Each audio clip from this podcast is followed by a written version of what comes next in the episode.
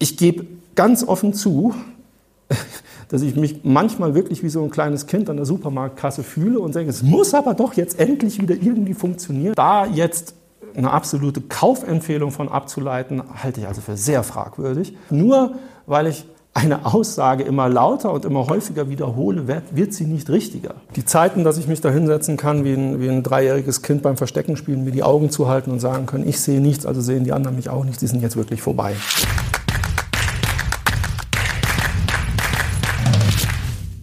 Servus Leute und herzlich willkommen in einem brandneuen Video auf meinem Kanal. Mein Name ist Mario Lochner und ich bin heute zurück mit einem spannenden Interviewgast. Er ist Financial Planner und Vermögensverwalter. Herzlich willkommen, Martin Hackler. Hallo Mario. Martin, sehr schön, dass du da bist und heute müssen wir Klartext sprechen zum Thema Immobilien, denn ja, da halten sich immer viele Mythen und da unterschätzt vielleicht der eine oder andere auch das Risiko und denkt da vielleicht ein bisschen zu einfach. Du bist da ja Gott sei Dank immer sehr faktenbasiert und auch durchaus kritisch. Jetzt fahren wir mit dem Aktuellen an was sich da gerade so tut. Und da hört man ja viele negative Nachrichten, nicht nur bei den Preisen, sondern angeblich soll der Immobilienmarkt stehen da geht angeblich nicht viel. Stimmt das oder sind das böse Gerüchte? Äh, nee, das sind keine Gerüchte, sondern das sind, das sind halt Tatsachen. Ja? Also wir, äh, seit spätestens letztem Herbst friert der Markt zusehends ein. Also wir mhm. haben wirklich Transaktionseinbrüche, äh, zum Beispiel in Berlin von über 50 Prozent. Also es geht hoch je nach Stadtteil bis auf 70 Prozent, dass einfach nicht mehr gehandelt wird, gerade im Eigentumswohnungsbereich. Und in Frankfurt äh, am Main das äh, habe ich mir aufgeschrieben, weil das sind echt, echt beeindruckende Zahlen. Im ersten Halbjahr 2015 sind dann rund noch 1150 Eigentumswohnungen verkauft worden. Mhm. Im ersten Halbjahr 2020 waren es noch 220 und in diesem Jahr ganze 38 Stück. So. Heißt das, dass die Wohnungen gar nicht mehr auf den Markt kommen oder dass einfach keiner kauft dann? Also es, gibt keine Transaktion, es gibt Angebote. Mhm. Ja. Das Angebotsvolumen ist komplett zurückgegangen. Mhm. Manchmal gibt es dann wirklich solche Geschichten, dass eine Immobilie erst zu einem höheren Preis angeboten wird, dann wird sie wieder rausgenommen aus dem Portal, dann wird sie zu einem niedrigeren Preis wieder reingestellt und dann so nach dem Motto, das kenne ich irgendwoher. Ähm, aber die Gutachterausschüsse, wo ja nun wirklich die meisten Objekte dann auch gemeldet werden müssen von den beurkundenden Notare, Notaren, die äh, verzeichnen wirklich massive Rückgänge. Hm. Und das äh, ist der erste Fakt. Daraus folgt natürlich, dass es ganz, ganz schwer wird, marktgängige Preisniveaus überhaupt zu definieren, weil ich habe keine Datengrundlage. Mhm. Und hinzu kommen so verfälschende Aspekte, die auch völlig legitim sind im Innenverhältnis, dass ähm, Makler halt sagen, naja, wir wollen jetzt gerade im Premium-Segment irgendwie die Preise noch, noch ein bisschen irgendwo stabilisiert sehen, dass dann vereinbart wird, dass die Transaktionskosten, also gerade die Grunderwerbsteuer, nur noch vom Verkäufer getragen mhm. wird, dass die Maklergebühren auch nur vom Verkäufer oder vom Projektentwickler getragen werden. Und ähm, dadurch kriegt man eigentlich überhaupt kein Packende für wirklich ein objektives, trans äh, transparentes Preisniveau. Jetzt wurde auch viel spekuliert, auch im letzten Jahr schon, dass der Markt geflutet werden mhm. könnte. Das sehen wir aber noch nicht. Nein, also die meisten Verkäufer können sich halt Gott sei Dank leisten, noch nicht verkaufen zu müssen. Mhm. So. Ähm, wir haben faktisch im Vergleich zur vorherigen Zeit keine Bautätigkeit mehr. Mhm. Ja, und wenn gerade die großen Projektentwickler, nicht nur die Vonovia, sondern andere auch wirklich auf der Bremse stehen und sagen, also vielleicht arbeiten wir noch mit ruhiger Hand ab, dass in den Auftragsbüchern steht, aber wir machen erstmal gar nichts, weil hinten raus ähm, wir zwar die verrückte Situation haben, dass die Preise moderat fallen, die Mieten steigen, mhm. aber trotzdem wird das Zeug nicht verkauft. Ja? Ähm, und da ist wirklich die Situation schon äh, ja, außergewöhnlich. Das ist eine verrückte Zeit. Hast du irgendwie zuletzt einen spannenden Insight? Du sprichst ja mit vielen Leuten, wo du sagst, das ist so mhm. stellvertretend für die Lage oder wo du gesagt hast, oh, das, das hat mich jetzt auch nochmal richtig überrascht. Naja, also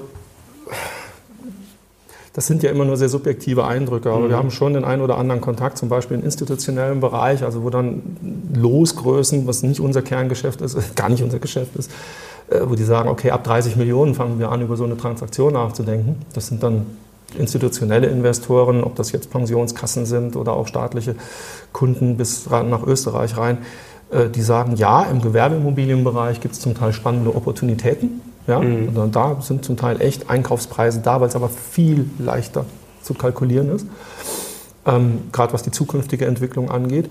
Äh, und die knallharte Aussage, dass im Wohnimmobilienbereich Objekte nicht mehr mit der Kneifzange angepackt werden, weil dort einfach zu viele Risiken mit mhm. äh, verknüpft sind.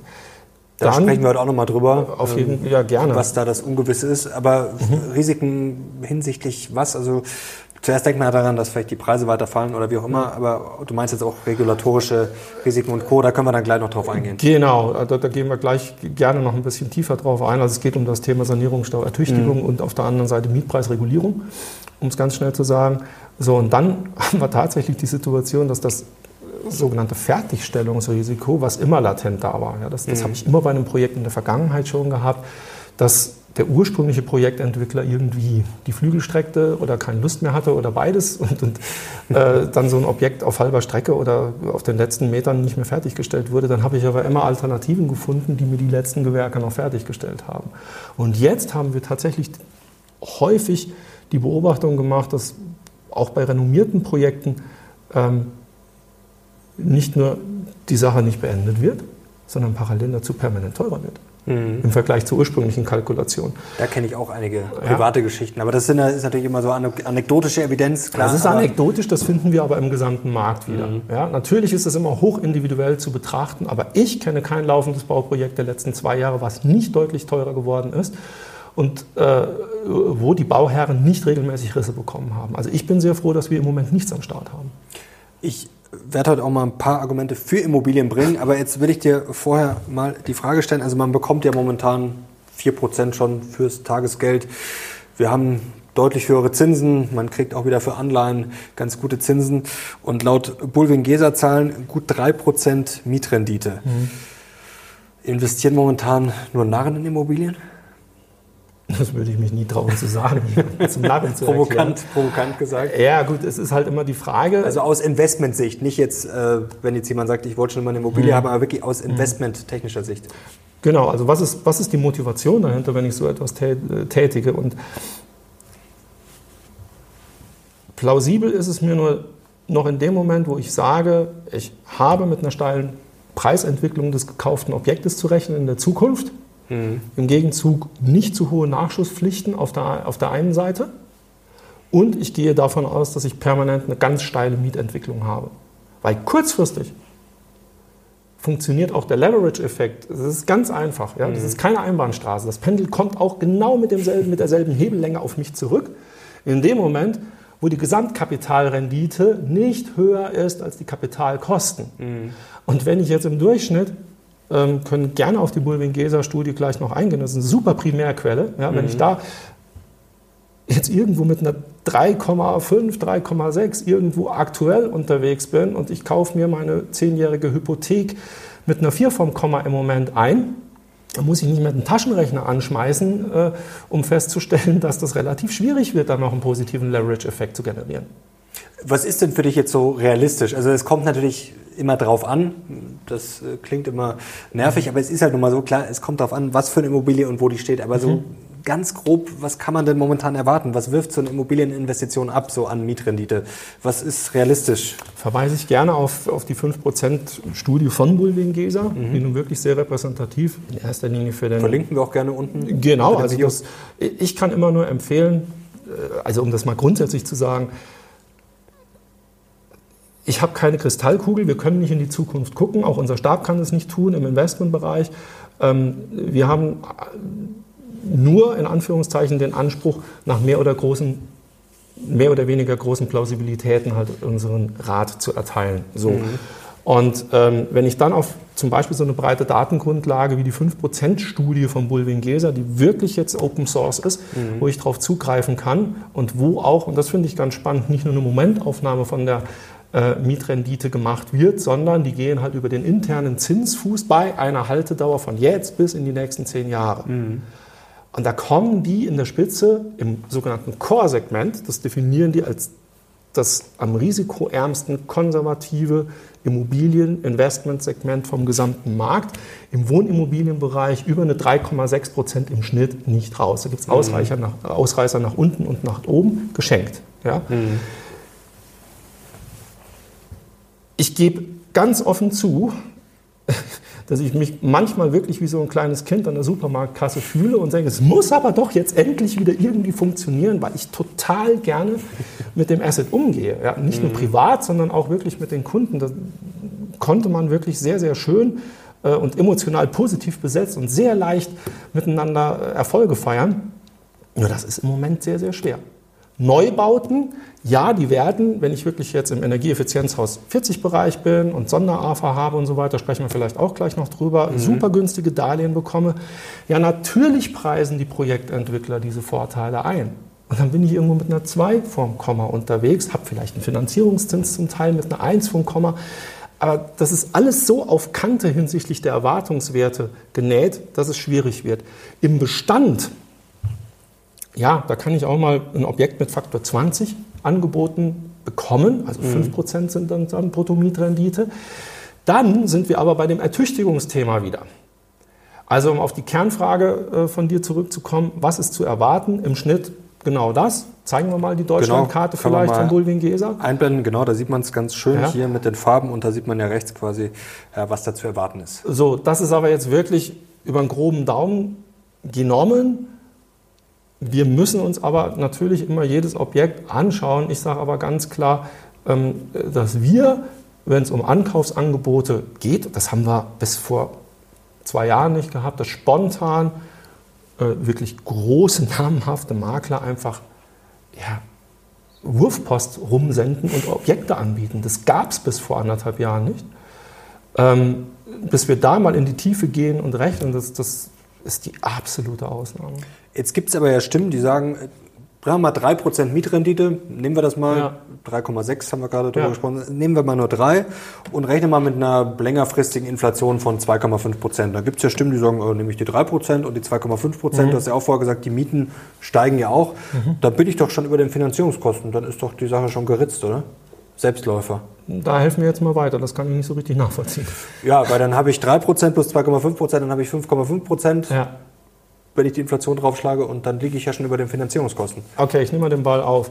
Wenn ich jetzt 3,5 Prozent hernehme und sage, ich nehme an, das kann sein, das kann nicht sein, aber nehmen wir mal an, die würden jetzt inflationskonform auf einer Basis von einer Durchschnittsinflation, ob wir die haben werden oder nicht, von zweieinhalb Prozent. Aber um es uns einfach zu nehmen, die rechnen wir jetzt einfach mal jedes Jahr zweieinhalb Prozent progressiv mhm. obendrauf. Dann bin ich nicht sofort bei 5 Prozent, sondern erst in zehn Jahren. Mhm. Erste Variante, Funktioniert also nicht. Oder ich kann es nicht nachvollziehen. Zweiter Angang, ich würde sagen, ähm, naja, die Mietrendite ist die eine Geschichte, ah, aber das Objekt, das steigt inflationskonform, weil äh, Immobilien sind ja Inflationsschutz. Das ist ja systematisch wohl schon immer gewesen mhm. äh, und wird auch immer so sein. So, da äh, darf ich vielleicht mal Johann Wolfgang von Goethe zitieren. Ja, Westöstlicher Divan, Buch der Sprüche. Getretener Quark wird breit, nicht stark. Oder kurz gesagt, nur weil ich eine Aussage immer lauter und immer häufiger wiederhole, wird, wird sie nicht richtiger. Mhm. Also dem Asset Immobilie oder jedem anderen Asset per se Inflationsschutz zuzugestehen, ist Blödsinn. Jetzt hast du ja auch noch zwei Charts dabei, da kann man uns das mal anschauen. Genau, also, die, also die findet man jetzt auch wieder. Es gibt natürlich Zeiten, wo die Inflation, äh, wo, wo über Immobilieninflationsausgleich stattgefunden hat, aber es gibt mindestens genauso viele Zeiträume, wo das überhaupt nicht der Fall war. Mhm. Und ähm, da jetzt eine absolute Kaufempfehlung von abzuleiten, halte ich also für sehr fragwürdig. Ähm, und wenn man jetzt zum Beispiel sich diese Grafik anschaut, jetzt nur von 1990 bis 2022, äh, ja, dann gab es jetzt gerade ich sag mal, in den letzten oder in der Zeitspanne von 2010 bis 2020 absolut die Situation, dass die Preisentwicklung, wo wir aber alle wissen, dass die von dem historisch niedrigsten Zinsniveau herkam mhm. in erster Linie, ähm, deutlich über der Inflationsrate lag, die aber auch historisch gesehen sehr, sehr niedrig war. Mhm. So, und jetzt hat sich das gerade mal umgekehrt. Und jetzt davon auszugehen, wo auch in der ähm, besagten Studie permanent unten steht, naja, die Fragezeichen, was Ertüchtigung von Bestandsobjekten, energetische Sanierung, Aufwertung, politische Regulierung äh, vom Mietmarkt im Raum steht, lässt ein riesengroßes Fragezeichen dort stehen. Wie sieht es denn jetzt mit der Objektwertentwicklung aus? Du hast vorher auch schon gesagt, die Bautätigkeit liegt am Boden. Mhm. Das ist, glaube ich, auch ja, kann man, glaube ich, so stehen lassen. Also das ist jetzt schon seit Monaten, dass sich da zeigt, da sieht es nicht so gut aus. Mhm. Und angeblich haben wir doch viel zu wenig Wohnungen. Also es mhm. sollen ja immer, dann sollen 500.000 gebaut werden und man schafft das nicht. Also es gibt angeblich anscheinend zu wenig Angebot. Das muss doch eigentlich die Preise stützen. Das muss doch eigentlich ein Case für Immobilien sein, wenn ich zu wenig Angebot habe. Äh, ja, nur wenn sich das Angebot, also wir reden immer jetzt von Investitionsobjekten, mhm. ja, nicht, von, nicht von Eigennutzerobjekten. Nur wenn sich das Angebot vorne und hinten nicht rechnet, warum soll es dann gebaut werden? Ja, also wieder Vonovia, äh, die haben ganz klar gesagt, wir müssten für 17 bis 18 Euro vermieten, um irgendwo Richtung 5 Prozent zu kommen. Äh, und jeder ernstzunehmende Projektentwickler sagt im Einkauf, kriege ich einfach nicht für unter 3000 Euro den Quadratmeter ab Oberkante Grundstück gebaut. Das geht nicht. So, und wenn jetzt noch die Ansprüche im energetischen Bereich kommen, also mhm. sprich, ich habe jetzt, das haben Sie ja zurückgenommen jetzt auf dem Immobiliengipfel mit den 14 Punkten, dass Sie sagen, der Neubau muss nicht mehr Energieeffizienzhaus 40 Standard haben, sondern eins drunter, dann bin ich aber immer noch bei unheimlich hohen Gestehungskosten. Mhm. Die sind natürlich auch wieder kaufmännisch motiviert von den Verkäufern der letzten Jahre generiert worden. Da ist unheimlich viel Geld verdient worden. Und die Branche sagt selbst, dass da Preise für einzelne Gewerke aufgerufen worden sind, die weit über den tatsächlichen Dienstleistungskosten gelegen haben. Also jetzt muss man mal gucken, ob die wieder zurückkommen. Worauf auch gerne verwiesen wird, die Finanzierungskosten. Die sind natürlich jetzt stark gestiegen, aber mhm. wenn man mal in die Historie schaut, mhm. dann früher gab es ja noch viel höhere Zinsen. Da waren die Finanzierungskosten höher, zum Beispiel in den 70er Jahren. Ähm, nach dem Motto, früher haben sich die Leute auch leisten können und heute ist es sogar billiger als früher. Ja. Also müsste man doch eigentlich die Chance ergreifen, oder? Spricht das nicht für Immobilien? ja, also es ist mit Sicherheit so, das wird ja auch immer dann äh, sehr gerne zitiert, dass in den 70er Jahren diese 30-30-30-Regel äh, mhm. gegolten hat, also 30 Prozent Eigenkapital vom Kauf, 30 Prozent meines Nettoeinkommens zahle ich für Zins und Tilgung und in 30 Jahren habe ich den ganzen Kram abgetilgt. So, ähm, jetzt kann ich mich darüber aufregen, dass das Konsumverhalten heute bei uns allenthalben komplett anders ist. Was bringt mir das denn? Ja? Ähm, Fakt ist, ich habe im Investorenbereich, jetzt kommen wir wieder zu dem Thema Motivation, ich weiß nicht, ob das der Grund ist, dass weniger in Immobilien investiert wird. Aber objektiv ist es ja so, dass sowohl im Geldanlagebereich für den kurz-, mittel- und langfristigen Bereich ich Gott sei Dank nicht alternativlos bin. Mhm. Auf der einen Seite im Immobilienbereich bin ich ganz objektiv dabei, wenn ich investiere, ein astreines unternehmerisches Risiko auf einen Einzelwert einzugehen. Das ist nicht nur ein Klumpenrisiko, das hebel ich noch, ja, das ist verhältnismäßig einfach zu hebeln. Aber die Risiken, die das, äh, die das Asset schon immer theoretisch hatte, die realisieren sich im Moment reihenweise mit einer ganz großen Verlässlichkeit.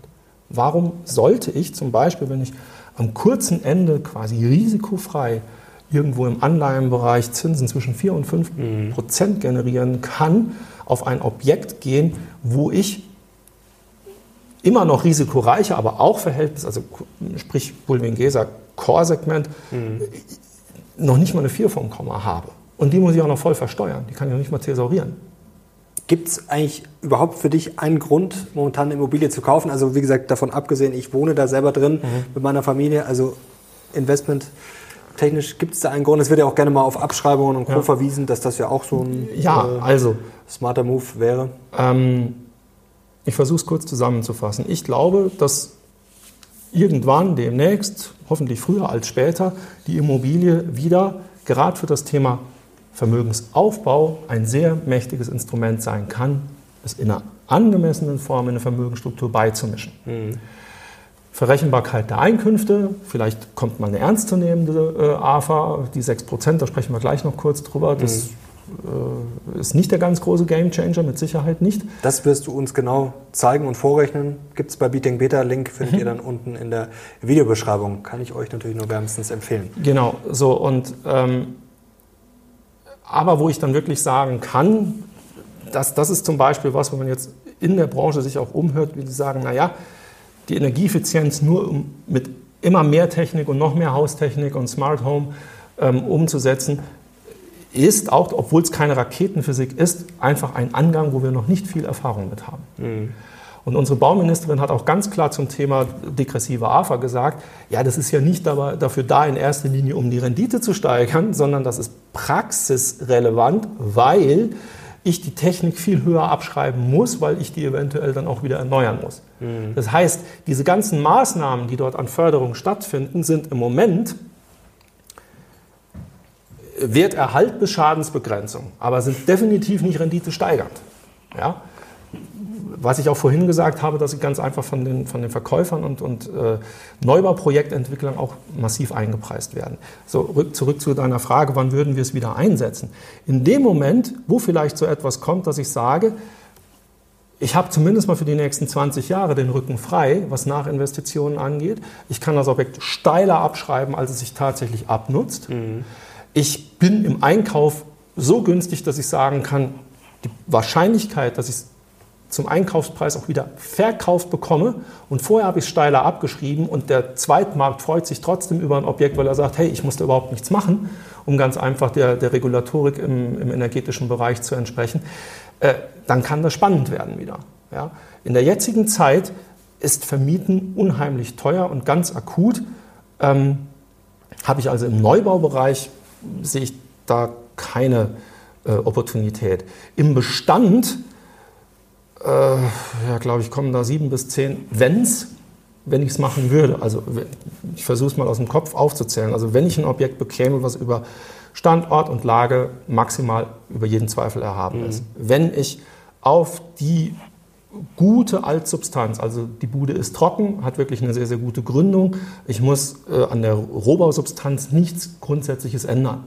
So, dann bekomme ich das hin, dass ich meinethalben ähm, auf den Altbestand die AFA nennenswert verkürzt kriege. Also ich muss den Altbestand nicht über 50 Jahre abschreiben, sondern per Gutachten kriege ich das auf 20 Jahre mhm. gekürzt.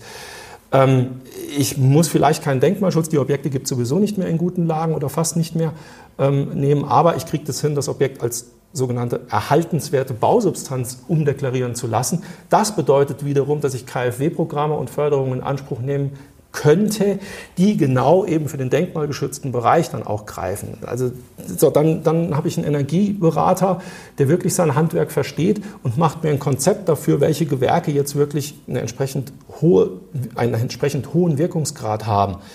Äh, dann habe ich belastbare Angebote von ausführenden Handwerkern, die tatsächlich mich nicht nur sagen, okay, und du zahlst auch in einem Jahr keinen Cent mehr, als ich dir heute anbiete und gleichzeitig gebe ich dir noch eine Fertigstellungsgarantie und wenn ich es nicht fertig machen kann, habe ich noch zwei Kollegen, die würden dann für mich in die Bresche springen.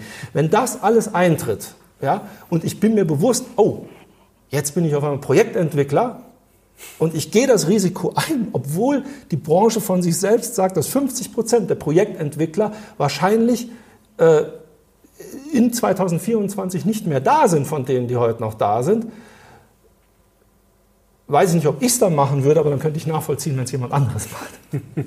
Also kann man sagen, wenn ich jetzt heute als Investor Immobilien kaufe, dann spekuliere ich eigentlich ja, wie bei einer Aktie. Jawohl. Äh, hoffentlich ja, steigt der Preis also und beten, sonst ganz objektiv ist schlecht. Ähm, ja, hoffen und beten, das ist ein unternehmerisches Risiko, was ich eingehe. Und wenn ich mir das leisten kann, wenn ich frisch genug bin, wenn ich die Zeit habe, also frisch genug im Sinne von vermögend und flüssig, ja, ich bin, hänge nicht am Tropf der Banken und muss bangen, ob ich denn wohl, wenn es jetzt teurer wird, die Nachfinanzierung bekomme oder nicht. Ja.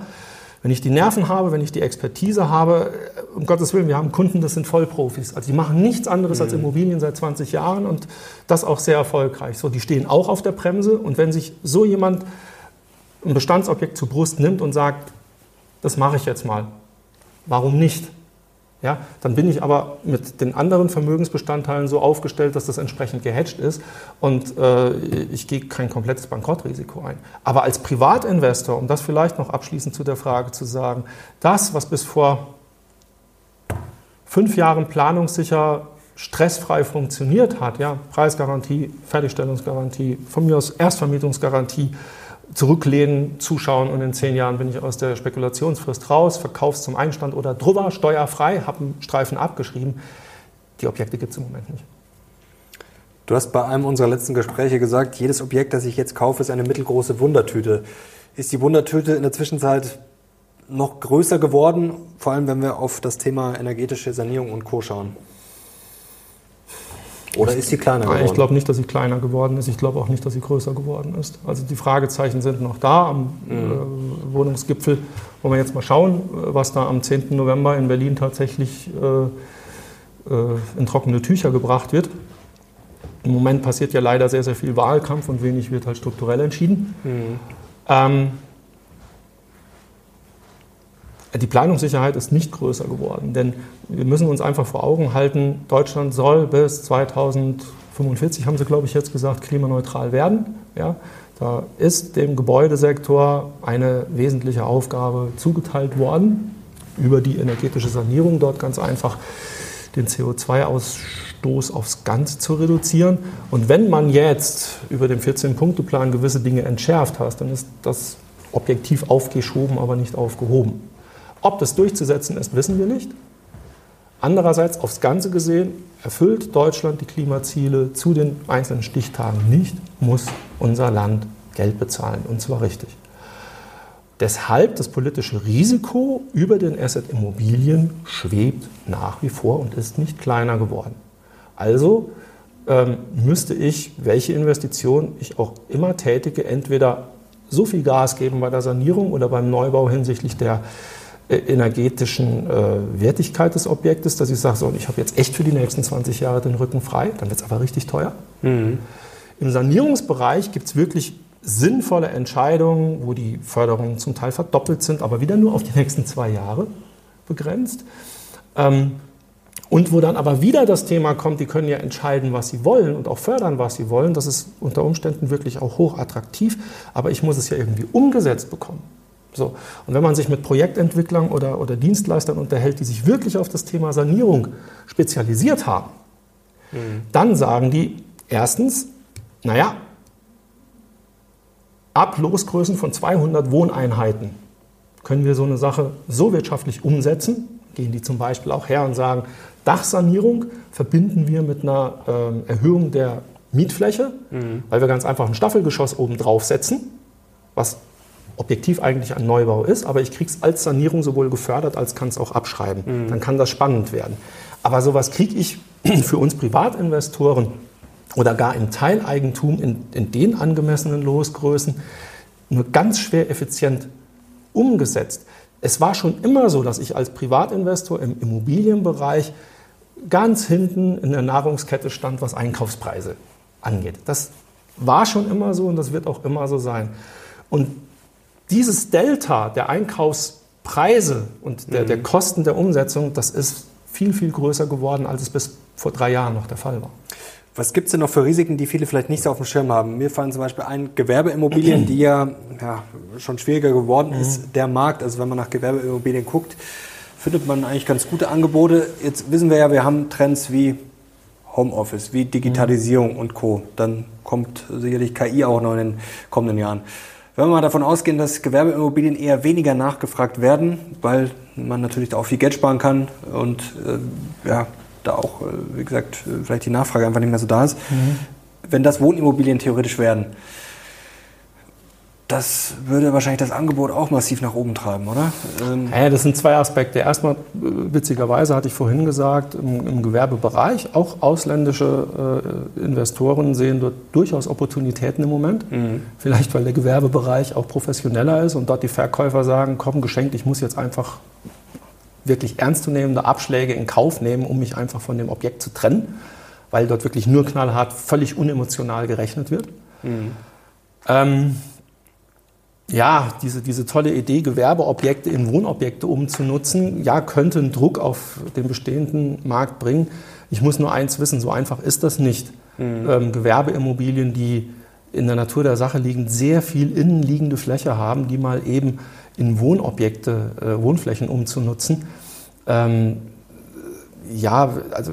Da siehst du jetzt aber nicht den großen Druck auf. Da sehe ich nicht den Druck. Ich sehe halt das Problem der Wohnungsnot im kurzfristigen Bereich, das ist da, beißt die mhm. Maus keinen Faden ab. Ja? Ähm, ich sehe aber nicht eine Konkurrenz über den Gewerbeimmobilienbereich, dass durch die Umnutzung da ein größerer Druck drauf kommt. Ähm, was ja nur plausibel ist, ist die Tatsache, dass aber wahrscheinlich doch der ein oder andere Institutionelle, der im kurzfristigen risikolosen Zinsbereich bis vor neun Monaten keine Möglichkeiten hatte, halt mhm. seine Ziele zu erfüllen und die alle massiv stark in Immobilien gegangen sind, dass früher oder später dort wahrscheinlich abgestoßen wird. Und gleichzeitig, wenn wir dann in ein, zwei Jahren in die Situation kommen, dass im privaten Segment äh, Darlehen prolongiert werden müssen, die damals mit einer 1 vom Komma festgeschrieben mhm. werden sind und die jetzt in der Spitze eine Vervielfachung auf einmal der Kapitalkosten haben, äh, dass die auch abgestoßen werden müssen. Ich glaube schon, dass die Angebote dann auch zu sehr günstigen Preisen ähm, eher wachsen werden. Das werden eher mehr werden. Ein Risiko, in Anführungszeichen Risiko, äh, was aber passieren könnte, wäre, dass es vielleicht wirklich eine Lösung gibt, zum Beispiel über serielle Bauweisen mhm. im Wohnsegment, wo man sagt, es gibt nicht mehr diese hochindividuellen Planungen, sondern hier gibt es Standardgrundrisse, Standardhäuser, die werden als Reihenhäuser oder äh, die können auch gut aussehen, quasi 2024er äh, Plattenbauten äh, mit, mit, mit Holzbauweisen oder wie auch immer gefertigt. Ähm, da sind Entwürfe in der Schublade von der Branche. So, und die werden auf einmal für ein deutlich günstigeres Preis-Leistungs-Verhältnis angeboten, als das, was ich im Moment im Bestand habe.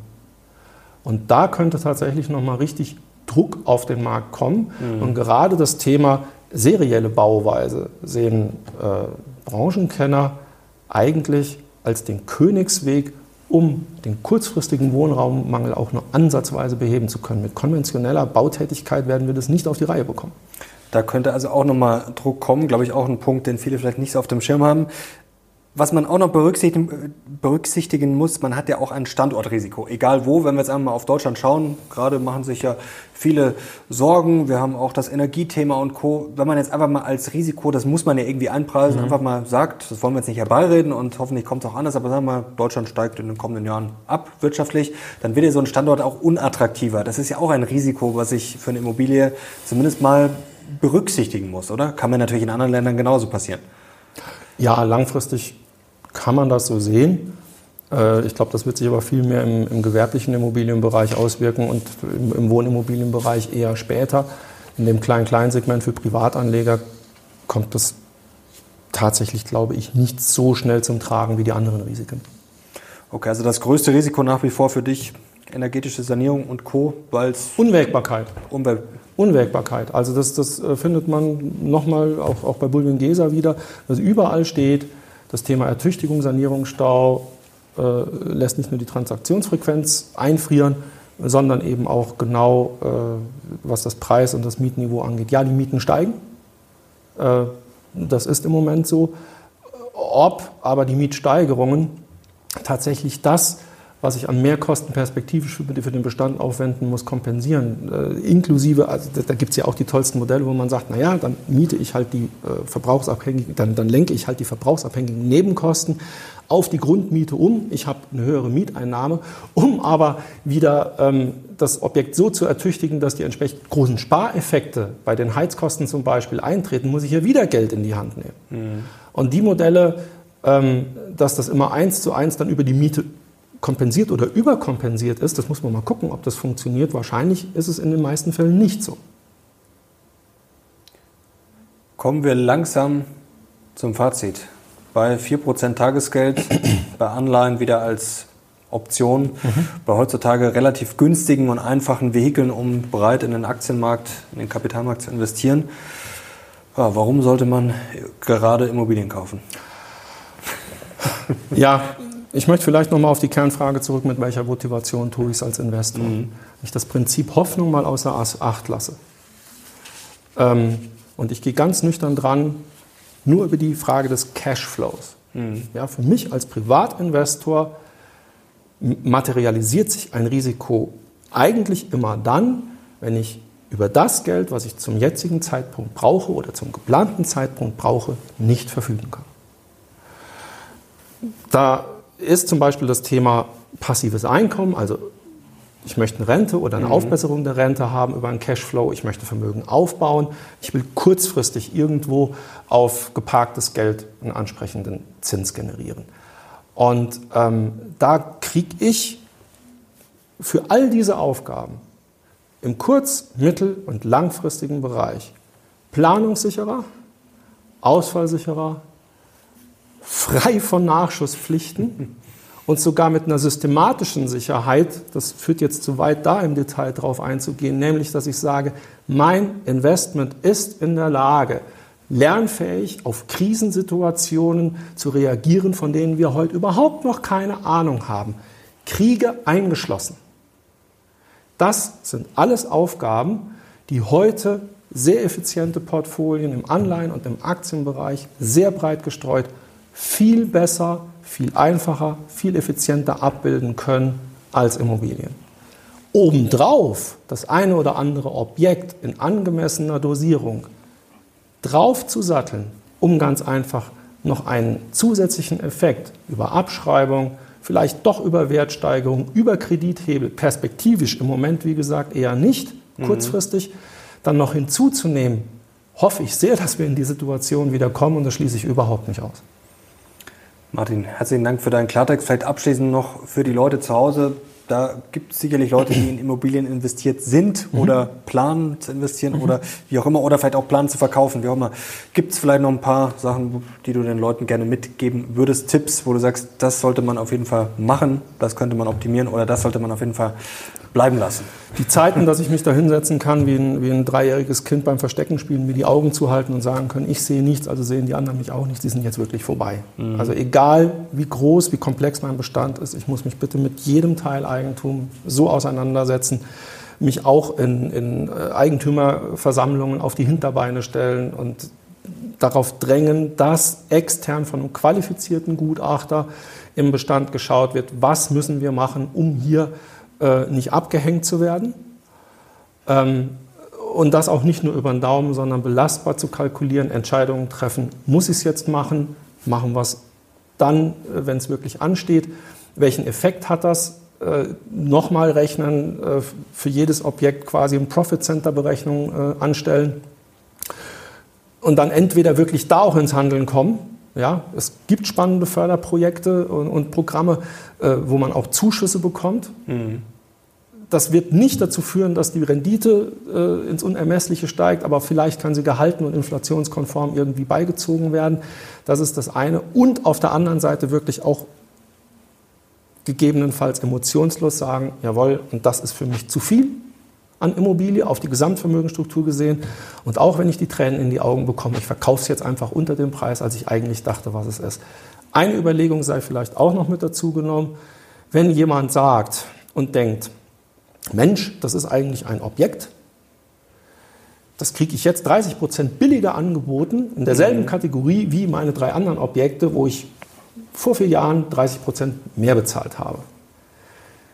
Dann ist das die eine Sache. Aber dann muss ich doch vielleicht mir auch mal die Frage stellen, was ist denn jetzt mit dem Wert der bestehenden Objekte, die ich vor drei Jahren gekauft habe? der ist ja wahrscheinlich nicht gleich geblieben. Mhm. Also, draufschauen, der Realität ins Auge sehen und über Alternativen nachdenken. Und die Immobilie ist eine unternehmerische Investition geworden. Der Anker im Vermögen, Betongold, ähm, die Aufgabe kann es in den seltensten Fällen noch erfüllen. Ähm, Bange machen gilt nicht. Einfach draufschauen und machen. Martin, herzlichen Dank dir. Ich hoffe, euch hat es gefallen, euch hat es weitergeholfen. Ich bin sehr gespannt auf euer Feedback. Es gibt ja auch immer sehr viele Immobilienfans. Das ist ja auch immer noch ein sehr emotionales Thema. Ich bin auch einer. Da, äh, ich habe auch nichts gegen Immobilien, aber es ist, glaube ich, trotzdem wichtig, also kritisch drüber zu sprechen. Und ja, es ist auch immer ein sehr emotionales Thema. Da haben wir auch schon mal drüber gesprochen, was es dann vielleicht für den einen oder anderen auch ja, noch schwieriger macht. Denn Emotionalität, wissen wir bei der Geldanlage, äh, macht gewisse Sachen dann nicht einfacher. Und wir schauen jetzt bei Beating Beta dann noch ganz genau rein, ja, was es mit den Abschreibungen auf sich hat. Wie gesagt, gesagt, Link findet ihr dazu unten in der Beschreibung. Danke dir. Gerne. Danke euch. Wenn es euch gefallen hat, gerne Daumen hoch und Kanal abonnieren. Wir sind jetzt raus. Bis zum nächsten Mal. Ciao. Ciao.